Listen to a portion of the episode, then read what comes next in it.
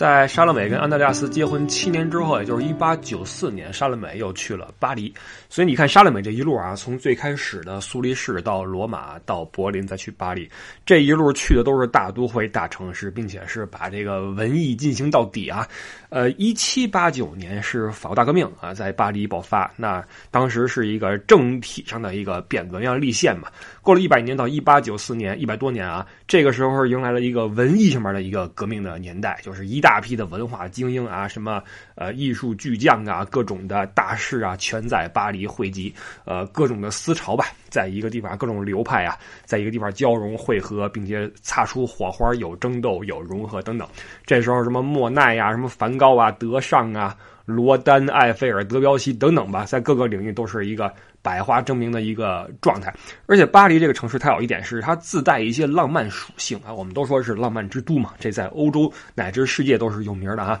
呃，比如说那个塞纳河畔，你一坐啊，你甭管是什么季节，哪怕是刮风下雨，那那河边一待，你那个端个红酒也好，端个咖啡也好，立刻那情调就起来了哈。你跟人一聊哈，那个气氛就特别好。那这个环境就太合莎乐美的意了，这个又自由啊，又热情。又浪漫啊，还有点暧昧哈，还有点暧昧，所以莎乐美是特别的喜欢巴黎这个城市。他自己就说哈，说相比起这个巴黎，呃，柏林实在是在这个城市的气质上有点呃不招他喜欢。就是柏林它是一个。呃，太有军事气息的一个一个现代化的一个都城啊，大量的这种普鲁士的元素在里面，就不是那么的舒服，很硬的一个城市。而巴黎呢，呃，用莎乐美的话说啊，就是说像一个成熟的有风韵的少妇，即使不再青春，但是依旧在依靠每天变换的首饰和这个服装啊，在装点着自己，给人一种很好的感觉。这跟柏林是完全不同的感觉啊。那这个这么好的一个环境，对于莎乐美来说是肯定不能浪费的，对吧？那显而易见，就在这儿就开始认识。是一些新人。那在巴黎这个文化圈里边，他又认识了一个呃一个来自德国的一个剧作家啊，叫韦德金德啊 w e l k i n t 这是当时的一个最成功的作家之一，包括是作家、剧作家哈，这个写东西的，呃，不仅是自己写，而且还自己还参演，因为长得很帅啊，呃，自己还参演。当时韦德金德是因为一个剧本惹了威廉二世，把这德国的皇帝给惹了，于是给给驱逐啊，驱逐跑到巴黎来，然后在这儿待着。这哥们儿是一个极有才华一个人，但是被流放出来也没什么收入哈，就是过得也不是太太稳定，每天就是靠这个混迹于各种场所，酒吧呀，什么呃剧院呢，这还是剧院还是好地儿啊，不行的话混什么红灯区都哪儿都有，哪儿都混，每天给人写诗然后投稿，这个报社要是不收的话，就写诗给一些这个。啊，身边的人啊，妇女也好，什么也好啊，啊，你喜欢你拿走啊，或者说我买点钱什么的，这个靠这个来来过活。每天在咖啡馆给这个各种的姑娘写诗啊，写情诗。那谁要是说看这个帅哥确实是，你要是说喜欢也好或可怜也好啊，你带走过几夜也没问题啊。这是当时韦德金德一个一个生活状态。后来这哥们儿还是回到了德国啊，过得还是还是不错。这哥们儿在这个风月场所混的这个好啊，是一如既往的。呃，乃至他五十一岁，这个他五十一岁做了手术，这个阑尾炎切除，结果引起一些并发症，很可惜就比较早就去世了。呃，在他出殡那一天哈，很多来自这个红灯区的妓女啊，这个。自发的来这个来送这个韦德金德最后一程，你就知道他这辈子混的啊，就是人家是黑白通吃，他不是，他是这个这个呃白红通吃啊，红灯区混的不错，然后导致这个最后一出殡，好来一堆这个这个里边的姑娘啊，这是一个一个笑话。那在韦德金德跟莎乐美刚认识的时候呢，俩人就聊得比较投机嘛。因为莎乐美她是主要是混那个文学圈子，那跟这些作家就聊得比较好一些。韦德金德就说：“那咱们去我家喝一杯吧，对吧？那就走吧，去我那块儿吧。”莎乐美也没多想啊，这个就就去了。因为一个来自柏林的人，他觉得你让我去你家喝酒就是喝酒；但是一个在巴黎的人，他邀你去家里喝酒的话，就有一些其他的意思啊。那莎乐美没觉得，就去呗，去呗。然后这个带去了那个韦德金德他们家，这地方是特别的穷的一个街区啊，他也没钱嘛，就一个小单间儿。巴黎本来房子就小，你今天去的话，你会发现你住酒店都住在城外，为什么呢？城里的这些房间，它一是这个格局小，再有。呃，房屋的空间也小，很难说接纳很多的团队游客等等的哈。这是巴黎的房屋一个特点。那这哥们儿当时也没钱，住在一个穷人区啊，租了一个特别小一个单间就就来了，带莎乐美就来了，也很开心啊。说这个，你看这就是我住的地儿哈，还一点都不尴尬。这个是我特别喜欢这个人的一个地方，就是他这个人身上哈，虽然有一些毛病，但是他确实是有一种这个所谓知识分子一个风骨是什么呢？就是我虽然穷，但是我不认为我穷是个丢人的事儿。你想象一下啊，你作为一个穷知识分子啊，然后这个遇到一个贵族小姐，然后聊的也非常好，对方也是学识渊博，那这个时候你想跟对方再进一步的话，是不是你得考量一下你自己的，比如说，对吧？你的处境什么的。但是老伟这人完全不觉得说我穷有什么不好，尽管你是贵族的呃那个那个千金，然后你也很牛，但是我不觉得说我。没钱，我很丢人。我做这行呢，注定我没钱。那我没办法，我把皇帝给惹了，把我弄这儿来了，那我怎么办呢？对吧？我坚持我自己的这个想法，然后就那就没钱，那就注定的。那我也没办法，对吧？就是他不觉得说，呃，有钱就是爷，没钱就是孙子。他没有跟你谈得来，我喜欢你，我就叫你来啊。然后去了之后，这个沙乐美就进去了。结果这老伟。就 hold 不住了，那 hold 不住了，然后把门一关哈，从里边一锁，就开始脱衣服。沙乐美说：“你这是什么意思？”老伟就就要往上扑，那就要往上扑。这意思就是说，你都答应来我家所谓喝酒了，那你这这不很明显吗？就咱俩就可以就啪呗，对吧？就啪呗。沙乐美吓一跳，说：“你们这巴黎什么？这是什么习惯，对吧？我搁我们那这就是喝酒啊，就是喝酒。”然后沙乐美就非常的不高兴啊，说：“你把门给我开开，我要走了。”啊，韦德金刚一看，哟，这个没想到哈，没想到是这么一个气氛，然后。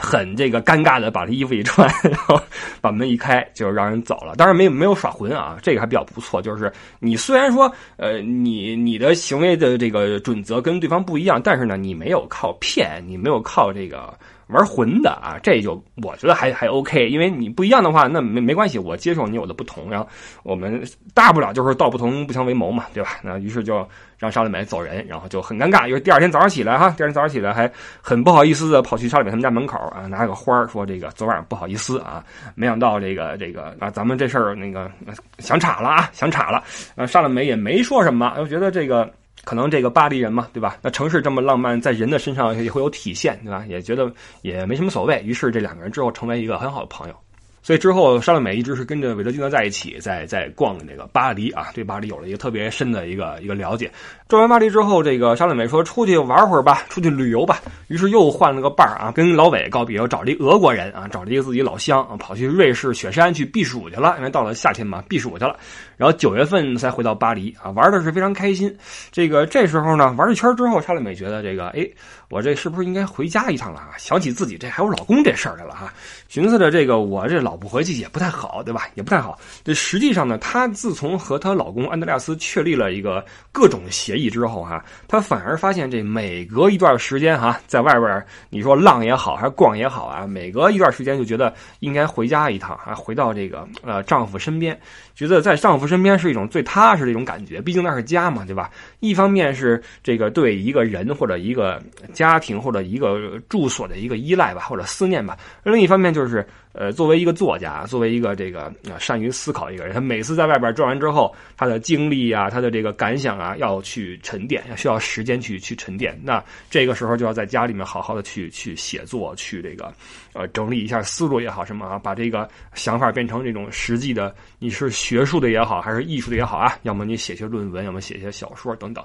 所以在莎乐美心里面，这个家的这个定义啊，这个概念嗯越来越重要。就是我无论如何，每隔一段时间我要。回家一趟，不论是看人也好，还是我工作也好，一定要回家。呃，据沙乐美回忆，就是她这一次从巴黎回家之后，老公很吃惊啊，因为没想到这么快就回来了啊，以为要又要出去个几年哈。然后回来之后，这个老公特别开心啊，非常非常开心。那两个人见面之后呢，都非常开心啊。当天晚上秉烛夜谈，这个点好蜡烛之后，这个聊了一晚上，因为这个毕竟是夫妻嘛，久未谋面，然后聊聊最近发生的新鲜事儿等等。那时候那个也没有什么电话什么的啊，你要是说写信也很难即时沟通，所以。见面之后特别开心，两个人聊到很晚很晚。据沙乐美回忆说，那天晚上的那个家里边那个感觉是特别特别好，一切都刚刚好，不论是月色还是烛光，还是眼前这个人都刚好。沙乐美说，如果当时安德烈斯有对他有什么要求的话，他一定会全盘答应啊，没有半个不字但是安德烈斯因为有跟他的各种的，你说协议在先也好或什么也好啊。就没有跟他去去要求什么。沙乐美说：“这个算是个遗憾吧，啊，算是个遗憾。”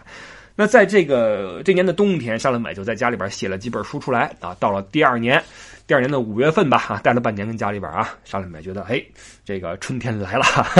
这个天儿好起来了，对吧？鸟儿在歌唱，对吧？这个动物在奔跑，行吧？那我也该出去转一转了啊。于是又告别老公啊，准备这个说这个回老家一趟。回到家的话呢，他就要取到这个维也纳啊。维也纳是一个欧洲的大都会啊，在那个一战之前，维也纳是不得了的一个地方。那莎乐美自然不会放过，在这个地方要 要游历一番啊。呃，在莎乐美看来呢，这个维也纳的气质又和柏林和巴黎又不一样了啊。维也纳是一个，用他的话来说，是一个文化生活与声色场结合的非常自然的地方。就是其他地方呢，就是这个普通人。和这个专业人士哈，或者学术人士哈是有区分的，一眼能看出来是不一样的。但是在维也纳。最普通的人也有着迷人的魅力和优雅的风度，这个和这个城市作为当时欧洲的这个帝国之都的这个身份是分不开的啊！就是在这个都城，你任何一个人举手投足都有一种啊所谓的贵气哈，就所谓吃过见过啊。这种环境呢，就使得这个维也纳人很轻易的可以把生活过得充满情欲，但这个情欲并不一定是那个那个色情那方面的，你可以理解为热情、激情、浪漫等等。那在这个无比浪漫的地方啊，这个充满激情的地方啊，沙乐美又开始认识人啊。这回认识了一个医生啊，这个内科医生叫皮尔勒斯。皮尔勒斯他是研究这个，一方面是内科，一方面还研究一个当时比较冷门的这个精神学啊，精神学。就跟那个精神分析学有点沾边，所以后来这个人曾经去听过弗洛伊德的这个学术报告，而且莎乐美后来能够师从弗洛伊德，跟这个人可能也不无关系啊。那这两个人一经认识之后，又迅速的就是混到一起啊，呃，公开的成为一个情人，然后这个。呃，四处玩，甚至还从那个维也纳徒步啊，徒步旅游去威尼斯，一路上就是边走边玩啊。那后来因为一些现实因素啊，一个是莎乐美，她肯定不能离婚嘛，所以这两个人一直是这个公开的情人关系。这两个人这种关系一直维持到了一八九七年，以这个莎乐美到慕尼黑才算告一段落。当然，从这儿之后，这两个人就没有那种情人关系了。但是呢，彼此之间还是比较的。呃，近啊，走得非常的近，一直是写信来往啊，包括后来也见过啊，后来也也发生过一些这个呃，这个这个啊，这个我们后边再说啊。那这个时候的莎乐美已经是起码在德国已经是一个相当有名气的一个女作家啊，或者你放眼整个欧洲的文坛的话，莎乐美的名字也有一号啊，输出了七八本，有这个分析尼采的，有分析各种的剧作的，有阐述这个思想的，有自己写的小说等等吧。那在这时候的慕尼黑啊，牛人也很多啊。当时呢，就有一位年仅二十二岁的正在慕尼黑大学主修法律的学生啊。这个人呢，是一个日后享誉世界文坛一大诗人，全名叫莱纳·玛利亚·里尔克。这名字有点像个女名啊，中间有个玛利亚，但实际上这是个男士啊。这个人到了晚年可以说是诗坛的一个巨星啊。但是在这个人的生命的前期，尤其是在他在这个慕尼黑在求学的时候，他仅仅是一个。可以说是一个不入流的，你说诗歌爱好者都不为过这么一个人。他这个人从他的个性到他的作品吧，都有一些这个争议性啊，因为其中一大部分原因来自他的生长环境。呃，里尔克出生在布拉格，在父母的争吵中度过了童年啊。八岁的时候，父母就就离异了。那原因是主要是里尔克他妈看不上他爸啊，因为这个总觉得自己能混得更好，就是他爸没出息啊。然后对里尔克又一般又不喜欢这个儿子，于是这个家庭就每天就是要么就是争吵，要么就是冷冰冰的一种。一种感觉啊，这种环境就是会使一个小孩的精神变得很很敏感啊，或者很很很脆弱。那他有一个女名的原因是，这个在他之前有几个姐姐，但是呢，全部都夭折了。于是他出生之后呢，这个父母就把他当一个女孩来养啊，穿连衣裙，梳着这个女孩的头哈，那起个名都是女名嘛，起个玛利亚啊，莱纳·玛利亚·里尔克。那这些童年经历就使得里尔克这个人，他天性就敏感柔弱，然后这个身体也不是。很好，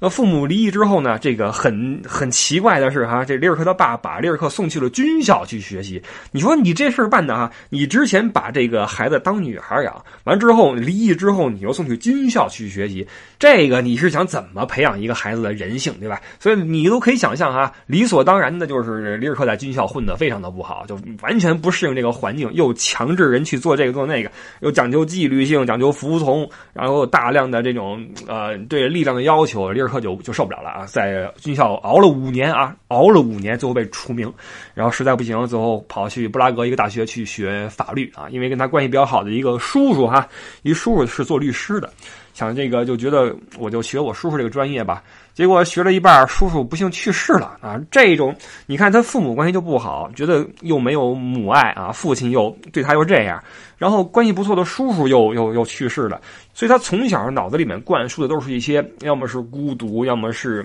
呃脆弱，要么是死亡等等的哈。总之吧，在阴影中长大。那在这种成长的过程中，里尔克有了一个习惯，就是用这个文字啊，你可以说是习惯，也可以说是能力啊。他对文字的这种把握能力是非常非常好，有这么一种能力，就是用文字啊，或者说用诗歌来表达自己的情感，不论是喜悦也好，还是痛苦也好啊。呃，里尔克十七岁的时候谈过一个恋爱啊，这是他初恋。呃，谈恋爱谈了三年，三年啊，里尔克一共写了一百八十多封情书给这女孩啊，平均一年六十封，基本上六天一封啊，六天一封，跟咱们节目差不多一个频率啊，坚持了三年。那这情书主要就是就是诗了啊，诗歌了，情诗啊。这三年过后，这个俩人一分手，然后这个里尔克一看，这好，这三年没干别的，诗写了不少啊，因为觉得这是个财富，于是拖着自己这个女朋友啊，这女朋友很有钱啊，家里边特有钱，然后女朋友出钱，前女友出钱。帮他把这个三年来这个情诗啊编纂了一下，给出版了啊，也算出了个诗集。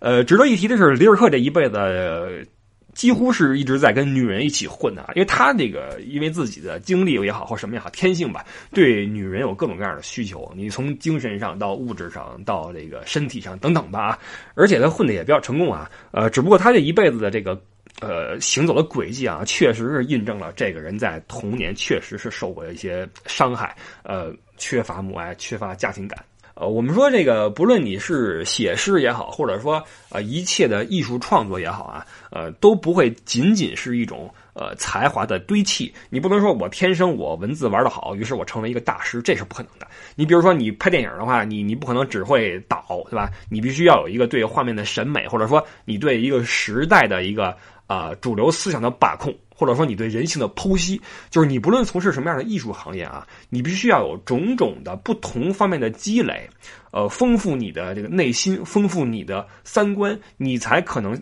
做出好作品。那拍电影一样，画画一样，写诗也一样啊，没有哪个诗人是可以靠这个我的单纯的小情小调对词藻的堆砌成为一个呃诗歌大师的，这不可能。你的作品必须得有有时代，有有历史，有艺术。有自己的思想，还有美啊，还有美。所以实际上，里尔克在诗歌这条道路上走的，可以说并不是很顺畅。他的诗呢，尤其是早期的哈，呃，是属于那种过于秀美的、过于啊敏锐的那种诗歌啊，对这个感情，尤其是爱情，有着太多的这种感慨，这就使得他当时的作品并不是很很被人看好，因为太单薄了嘛，太做作了嘛。这个跟他早期的这种呃人格上的缺失，包括学识上的缺乏是是是有关系的。那之所以说里尔克他这个不论是人还是作品都很有争议性，是因为他有一点被很多人所这个诟病啊，就是他这辈子一直靠女人，就是从这个要么是女权主义者，要么是已婚的少妇，要么是。后来混得好了啊，混到了男爵夫人身边，乃至是女贵族身边啊，或者哪怕对方是一个呃女业主，或者干脆是一个女性平民啊，无所谓，他都必须要去去附属啊，去依附，然后从对方那块得到自己的一些。想要的东西，那么可能是钱，可能是一些灵感啊，所以后来导致很多这个德国人啊，德国这种，比如说这个呃文学爱好者等等的，他不认为里尔克的这个这个作品或者这个人吧，属于德国文学的一部分，因为觉得里尔克这人就抬不上台面啊，有这么一种感觉。但是你要知道，里尔克的诗很大一部分都是德语写的哈，基本上算是个德国人。那他呃如此不被德国文学界的一些人所接纳的另一个原因。啊，应该是他可以说是被欧洲塑造而成的这么一个一个诗人，而不是说一个国家或者一个家庭，因为他不是什么大诗人的后代啊，也不是在某个国家带有强烈的某个国家风格的这么一个诗人。因为里尔克在这个青年时代之后走访了欧洲很多的地方，这个四处游历的经历对他来说有着决定性的影响。从布拉格到德国，然后去过俄国，去过西班牙、法国、意大利等等。正是在他游历了大半个欧洲，然后边走边学边感受之后得来的感触，使得他后来成为了一个非常好的一个诗人。所以你说他是欧洲的一个诗人是正确的，但是你说他是一个德国诗人的话，有些人他觉得没有那么的典型。尤其是在他刚到德国的时候啊，刚到慕尼黑的时候，那时候完全就是一个名不见经传的一个小毛孩啊，在学着法律，在慕尼黑。今天在慕尼黑有个地方叫英国花园啊，算是个景点吧，很少有人去啊，就是一个大的一个绿地一个花园。当年在一八九七年的五月份啊，在这个就是在这个慕尼黑的英国花园里面啊，里尔克正手捧一束玫瑰四处乱跑，为什么呢？为了找一位让他一见钟情的女性啊！一边跑还一边写了首诗，诗是这么写的：呃，在偏僻的路上，我寻觅到了一朵玫瑰，想把花儿送给你，却不知如何呵护枝叶。手捧玫瑰四处寻觅，像是带着无家可归的孩子。你就是可怜的玫瑰的母亲。这个诗是写给谁的？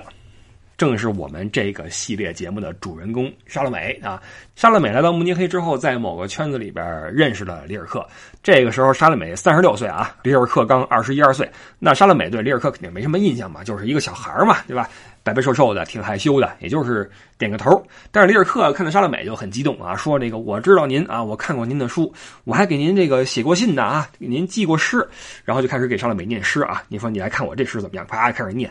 这个念诗这个行为啊，在我们这个一般人看来，可能觉得挺奇怪的，对吧？这个没事掏个诗出来念，但是在这个文化圈里边，在文艺圈里边啊，在文学这些爱好者里面，掏出个诗来念是个非常正常的事情啊。我就曾经见过拿个诗出来念的哈，当时我是和一个那个。真文艺青年在一块儿哈，聊聊天跟我说，呃，我刚买了个诗集，特别好，你等着啊，我给你念一首。然后啪啪啪翻开之后，就在咖啡厅里面啊，咔给我开始念诗。当时听的我就不行了啊，我觉得我这这个这个，当时我就给自己打上了伪文艺的标签啊，咱们继续伪文艺啊。我就是当天开始，我觉得不行，我这肯定是伪文艺，这才是真文艺的啊，能掏出来念诗，这肯定是真文艺。那当时这个利尔克啊，这个真文艺的利尔克给沙乐美念诗，念一半，沙乐美哎想起来了，说以前确实有这么一个人给自己写过信啊，写过一些诗歌过来。那听这个笔触，听这感觉，应该是眼前这个小孩来写的。那以当时沙乐美的阅历，对这些诗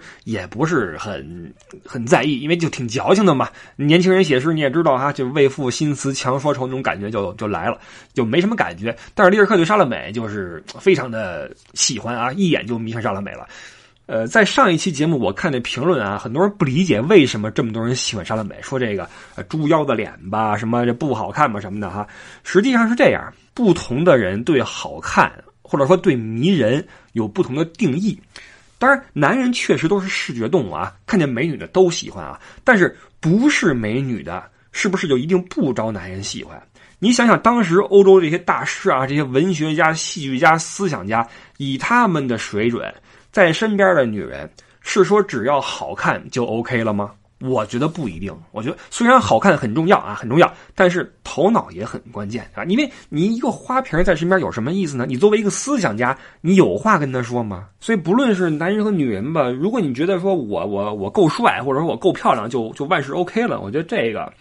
呃，在在在一些人眼里边，可能这是 OK 的，但是但是当你对面这个人有一些其他方面的，比如说精神方面的需求的话，那可能这就不够用了啊，你不够用了。所以这事儿还是见仁见智。而且我们看一个人呀，是要看他的光环的。什么叫光环呢？就是一个人你掌握的技能越多，你玩的越高啊，你的光环就越多，光环就越亮。你比如说，我们经常会喜欢一些这个有特殊技能的人，比如说一个女孩哈，一个女孩，呃，别的没什么。但是呢，在酒吧里面给人调酒那个玩的特别好，就那手里边那个那个东西哈，叫什么呀？里边都是冰块，那个哗哗哗一晃往天上一扔啊，左边扔右边，右边扔左边哈，稀里哗啦稀里哗啦叭给你一倒，玩的特别好。你觉得哎，这女孩真帅气？或者说一个女孩啊，扎一马尾辫，背一书包，你觉得平平无奇，但是往那一坐，架子鼓给你叮叮咣咣敲一天翻地覆，特别的帅，你就觉得哎，这女孩特别招人喜欢，你想跟她起码想认识一下，为什么呢？这女孩没有鼓，那女孩没有手里边那哗啦哗啦那玩意儿，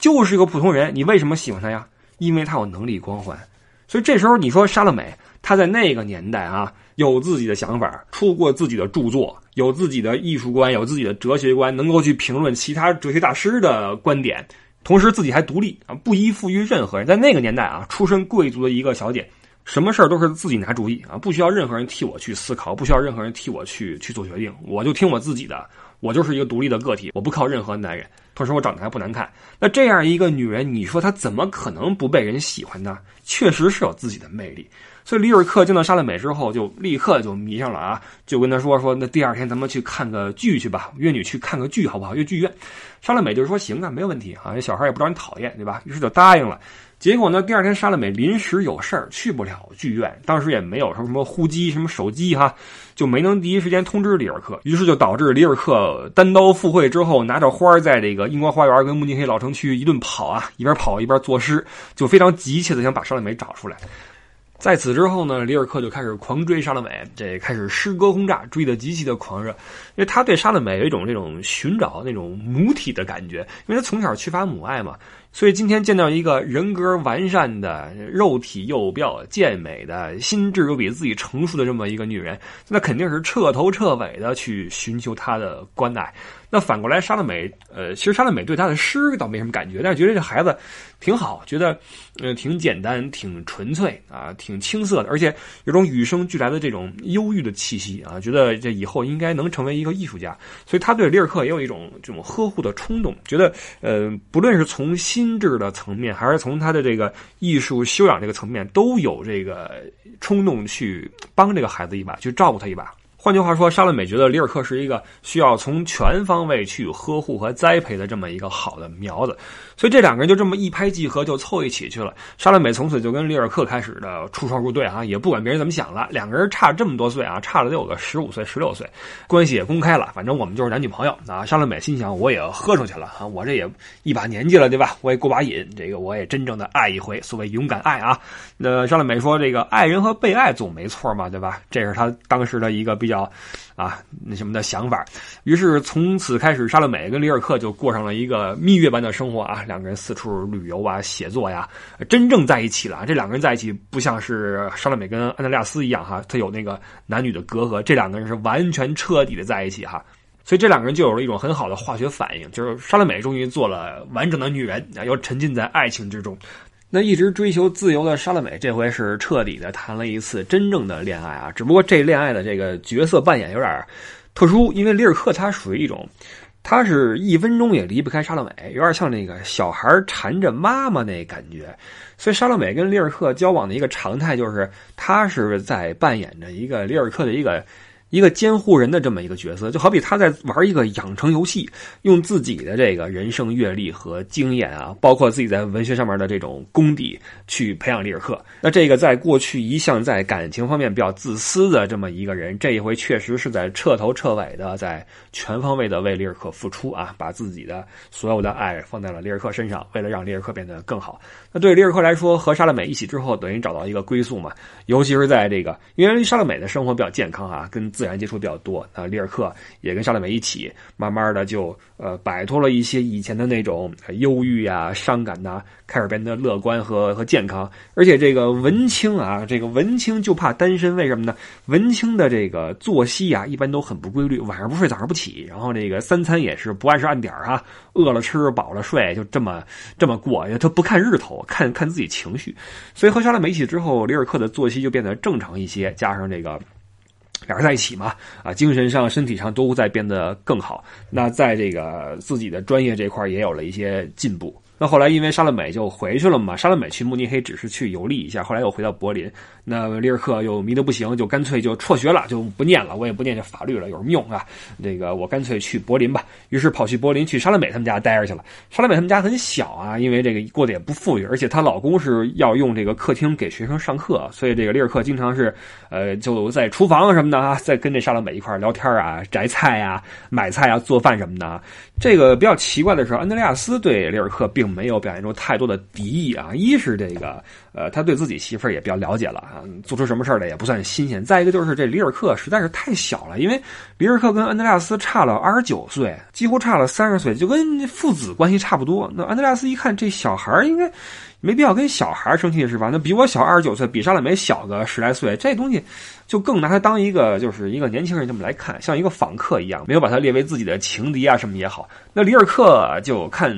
呃安德烈亚斯就更是比较的毕恭毕敬，因为我们说过啊，安德烈亚斯呃比较的结实啊，一脸的胡茬子啊，出去还带刀。这个里尔克这本来就。本来就女性气息比较重啊，然后这个又是一个诗人，所以就更不会去对别人表现出什么攻击力。而且现在寄人篱下，你惹什么事儿呢？对吧？所以就基本上是是相安无事这么一个感觉。这三人在一起住了。很长一段时间。那之前我们说这个里尔克他的内心的丰富，包括这个人格的成长吧，是跟他游历欧洲有很大关系。那他的对欧洲这种探访是从跟莎乐美认识之后开始的。首先是莎乐美让里尔克去了一次佛罗伦萨，去见识了一下这个。呃，文艺复兴时期的这些伟大的这种真正的大师的作品哈，这一趟对呃里尔克有很大帮助，因为对艺术有了一些新的体会嘛，这些都在诗歌中有体现。那还有两次是莎乐美带里尔克去了自己老家啊，去了俄罗斯。这两次出行对两个人的关系有了一些决定性的影响，尤其是第二次啊。呃，第一次是三个人一起去的啊，莎乐美老公和里尔克去了圣彼得堡，然后去了莫斯科。在莫斯科，这仨人和当时俄国一个很有名的一个画家见了一面啊。这个画家当时有个工作是给当时俄国的文豪托尔斯泰画插画。于是，在这个人的这个嗯介绍之下吧，莎乐美这一行三个人得以在这个世纪之末啊，在一八九九年四月份去了一趟列夫托尔斯泰他们家啊，拜访了这位当时的一个大文豪啊。呃，尽管莎乐美当时在文坛上是有一席之地的，安德烈亚斯在这个东方这个这个这个文字包括各种文化的研究上面哈，也是很牛一个人。那里尔克也是一个崭露头角的一个呃诗坛新星，但这仨人在当时是七十一岁高龄的。托尔斯泰面前呢，绝对是都是小辈儿啊，都是小辈儿，表现的是毕恭毕敬啊。这个仨人跟托尔斯泰聊了几小时，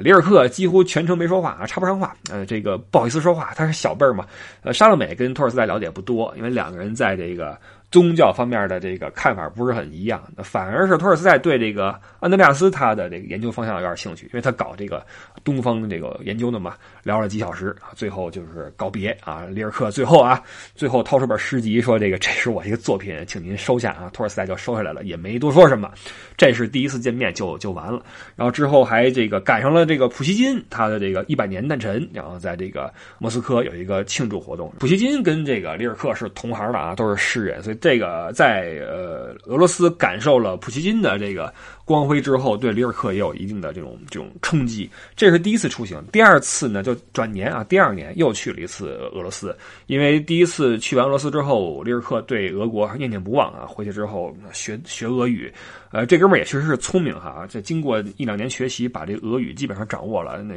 用俄语交流也没什么大问题啊，甚至可以用来写信什么的，很聪明的一个一个一个年轻人。莎乐美看他对俄罗斯具有感情啊，于是第二年又带他去了一次。这次就两个人一起去了啊，没带老公去。两个人又是一顿游历啊，比第一次去的还要久。走了更多的俄国的一些地方，去博物馆、去剧院啊，去什么教堂啊，呃，从最深处去感受这种俄罗斯的这种文化。这一次他们又碰到了那个画家啊，于是临时起意说我们再去拜访一下利夫托尔斯泰吧哈。于是也没有提前预约啊，直接就去了。这个对于这个呃这位文豪来说，实际上不是很礼貌啊。同时这个。托尔斯泰在晚年，实际上他在经历着自己三观的一个巨变，因为，呃，当时的俄国是正在面临一个巨大变革嘛，从这个社会制度上会有一个巨大的一个变化。那托尔斯泰在嗯这个环境里面也在经历着自己的一些一些变动。那这些想法的改变，实际上对他的这个。啊，生活方式包括对很多事情的决策都有影响。你比如说，呃，托尔斯泰后来就干脆就说我这个不想做做贵族了，因为他是贵族出身的啊，呃，家里有房子有地，还有一庄园。后来就说这干脆我们这个做农民吧，啊，这些东西都不要了，什么名啊利啊的，我觉得天底下最可爱可敬的人就是农民啊，这个。这样，我们这个庄园卖了，然后这个什么这个书稿啊、什么版权啊都卖了，都不要了，把这个都分给农民啊。我们也以后务农吧，做做一个农民挺好。我这个家人就不干了，对吧？当时家人说：“这你这快八十了，你是对吧？你是嗨了，那我们这后后人你得想想啊，对吧？”所以跟家里边人是有很大的一个一个分歧。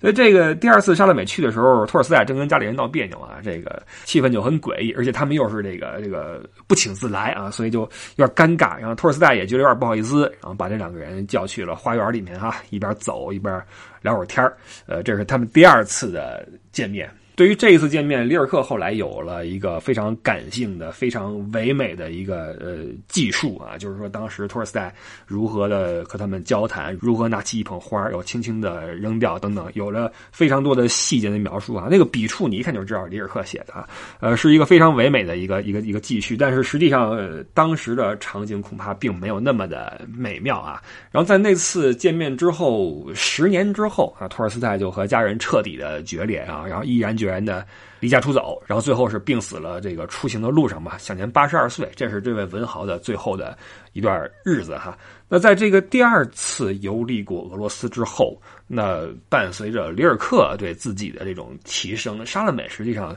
呃也有一些新的感悟。那这些感悟可能是因为看过了家乡的一些山水，可能是呃回顾了自己的前半生，因为当时沙勒美快四十了嘛。呃，回顾了一些自己走过的足迹哈，然后把它和自己童年的一些经历、童年一些过往以及过去的人事物联系在一起，这么一串，然后对自己曾经的一些行为啊、一些想法啊、一些动机啊，就有一些感触，包括感情啊，都有一些感触。那在感情方面，他又觉得，呃，也许自己跟里尔克之间。应该有个结果了，因为在这几年的交往中，沙乐美发现他自己一直是里尔克的一个保护伞。那在这个伞下面，里尔克是呃欲取欲求，一方面是享受着沙乐美的呵护这种关爱，另一方面呢，又使自己的心智永远不可能成熟。那这种不成熟，最终对他的这种才华肯定是一个影响。同时，里尔克对莎乐美的这种需求，也会让莎乐美一直是处在一个单方面的付出，并且。呃，比较揪心的这么一个状态，因为你等于一直带个儿子嘛，这儿子又长不大，你就很很操心，呃，精神上焦虑，然后这个体力上又去帮他去这个就那个，所以对整个人来说都是一种一种呃拖累。所以最后莎乐美就在日记里写说，就像我曾经不属于吉洛一样，我也不属于尼采，我也不属于保尔里，我也不属于安德烈亚斯，我只属于我自己。那在下一年，我即将年满四十岁，我会。比里尔克早一步老去，而里尔克也必须学会自己长大。这种长大对他来说，不论是在做人方面，还是在呃写诗方面，都是一个必要的过程，是一个不可回避的过程。所以这次出行之后，莎乐美和里尔克回到圣彼得堡的时候，莎乐美就说：“呃，我们两个人恐怕只能到今天为止了。”当然，沙乐美做这个决定也是下了巨大的决心，因为她和里尔克这段感情是她这辈子应该是最真挚、最开心的一段时间，也是付出的最为彻底的一段时间。所以，沙乐美在跟里尔克说分手的时候，她说她根本就不敢看里尔克的眼睛，因为只要里尔克这双忧郁的眼神在深情的看着自己的时候，他一定会回心转意。但是他还是这个头也不回的做了这个决定啊，非常艰难的跟里尔克说了分手。这个是沙乐美，呃，不论是为自己还是为里尔克，都要必须要做的事情。所以这两个人在回到柏林之后就正式分手。不论呃里尔克如何的苦苦的哀求哈，沙乐美是绝对没有给里尔克挽回的机会，就彻底的分手了。在这两个人最后一次告别的时候，沙乐美给这个里尔克手里面塞了个纸条啊，就像当年这个呃保尔里给沙乐美留纸条一样，沙乐美也给里尔克留了个纸条，上面写的是：很久以后，如果你的情况很不好，那么在万不得已的情况下，我这里就是你的家。所以你看啊。到最后分手的时候，沙乐美实际上都还在为里尔克操心，就担心他以后啊，你这个孩子哈，以后过得不好怎么办啊？如果实在不行的话，你来我家，我家就是你家，因为在过去这么多年里面，你是我最亲的亲人啊，你是我的爱人，也是我的亲人啊，呃。可能还有个括号啊，你也是我儿子啊，这个不知道哈。呃，这俩人分手之后，沙乐美大病一场啊，全身虚脱，然后回家之后，呃，这个是这老公啊，悉心照料，因为老公在那个行医方面有一定的水准嘛，悉心照料，让这个沙乐美恢复了元气哈，才算好一点。然后好了之后就又出门了，出门找谁去了呢？之前我们说了一句啊，这个这个皮尔勒斯做那个精神学那个医生，和这医生去一起去了。而且这两个人在一起还真有点儿，还真出了点事儿，是什么呢？就是沙乐美怀孕了。这个可以说是能够影响莎乐美的婚姻以及她的命运的一个大事儿哈。这事儿一出的话，莎乐美就开始琢磨，是不是真到了跟老公啊离婚的时候了，对吧？包括那皮尔洛斯也觉得说，要不然你就跟我过吧，这咱们这生米都熟了，对吧？这木已成舟了，对吧？两个人就开始商量着以后该怎么办了哈。结果这事儿也说来也巧，也可能是这个命里注定哈。沙乐美带着身孕啊，有一天这个支起个梯子上树去摘苹果，结果不小心摔下来了。这一摔摔流产了，结果这事儿就没成啊。这个她跟这皮尔勒斯就没能在一起继续下去。所以这个沙乐美跟她老公的这个感情哈，或者说婚姻吧，还真的是有时候你不服不行啊，真的是开始的就很不可复制，然后又被这个命运保护，直到最后也没有说分开哈。所以说这个有时候不信命也也不行。